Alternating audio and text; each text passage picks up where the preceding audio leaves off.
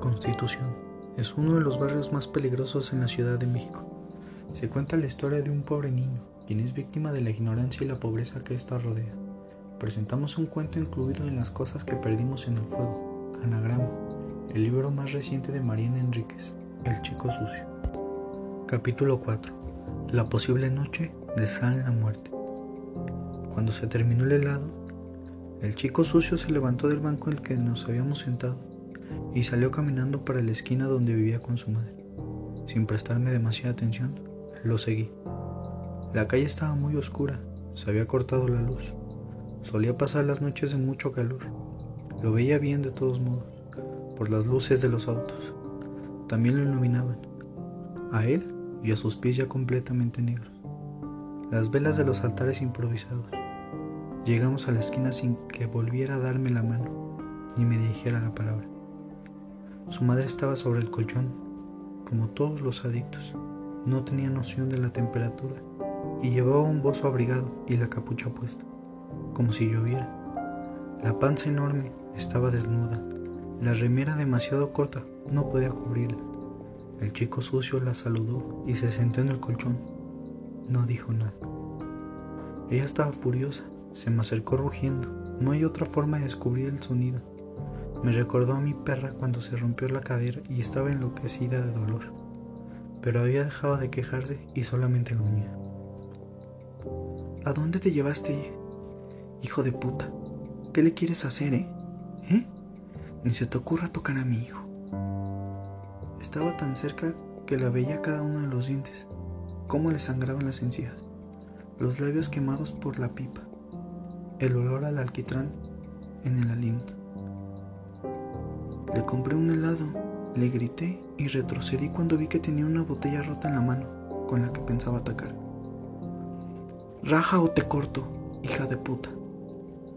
El chico sucio miraba el suelo, como si no estuviera pensando nada, como si no nos conociera, ni a su madre ni a mí. Me enojé con él. Qué desgraciado el pendejo. Pensé y salí corriendo. Entré a mi casa lo más rápido que pude aunque las manos me temblaban, y me costó encontrar la llave. Encendí todas las luces. En mi cuadro no se había cortado la electricidad por suerte. Tenía miedo de que la madre mandara a alguien a buscarme, a pegarme. No sabía qué podía pasarle por la, por la cabeza. No sabía que mis amigos tenían en la cuadra. No sabían nada de ella. Después de un rato, subí al primer piso y la especie la espié desde el balcón.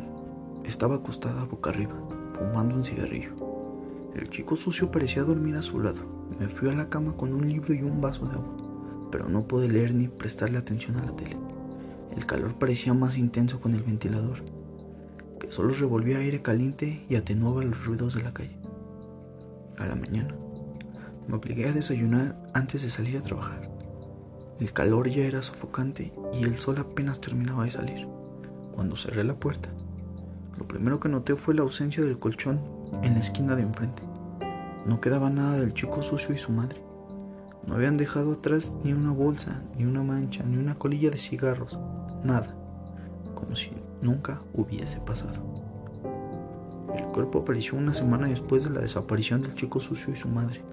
Cuando volví a trabajar, con los pies hinchados por el calor y soñando con la frescura de mi casa de techos altos y ambientes grandes que ni el verano más infernal podía calentar del todo. Encontré la cuadra enloquecida, con tres patrulleros de la policía, la cinta amarilla que aísla las zonas donde ocurrió el delito y cantidad de gente amontonada justo fuera del perímetro. No me costó reconocer a Lala, con sus zapatos de tacón blanco y su rodete dorado. Estaba tan nerviosa que se había olvidado de ponerse las pestañas postizas del ojo izquierdo y su cara parecía simétrica, casi paralizada de un lado. ¿Qué pasó? Encontraron una criatura muerta. ¿Qué te parece? Degollada. ¿Tienes cable, amor mío? A Lola le habían cortado la conexión por falta de pago hacía meses. Nos metimos en mi casa, nos acostamos en la cama a ver el televisor con el ventilador de techo dando giros peligrosos de tan rápidos y la ventana del balcón abierta por si escuchamos algo desde la calle que valiera la pena. Sobre la cama, en una bandeja, puse una jarra helada de jugo de naranja y Lala reunió sobre el control remoto. Era extraño ver nuestro barrio en la pantalla, escuchar por la ventana a los periodistas que corrían, asomarnos y encontrar las camionetas de los diferentes canales. Era extraña la decisión de esperar los detalles del crimen por televisión, pero las dos conocíamos bien la dinámica del barrio. Nadie iba a hablar, no con la verdad, al menos durante los primeros días. Primero, el silencio por si alguno de los involucrados en el crimen merecía lealtad. Aunque fuera horrible el crimen de un chico, primero la boca callada. En unas semanas empezaron las historias. Todavía no. Ahora era el momento de la tele.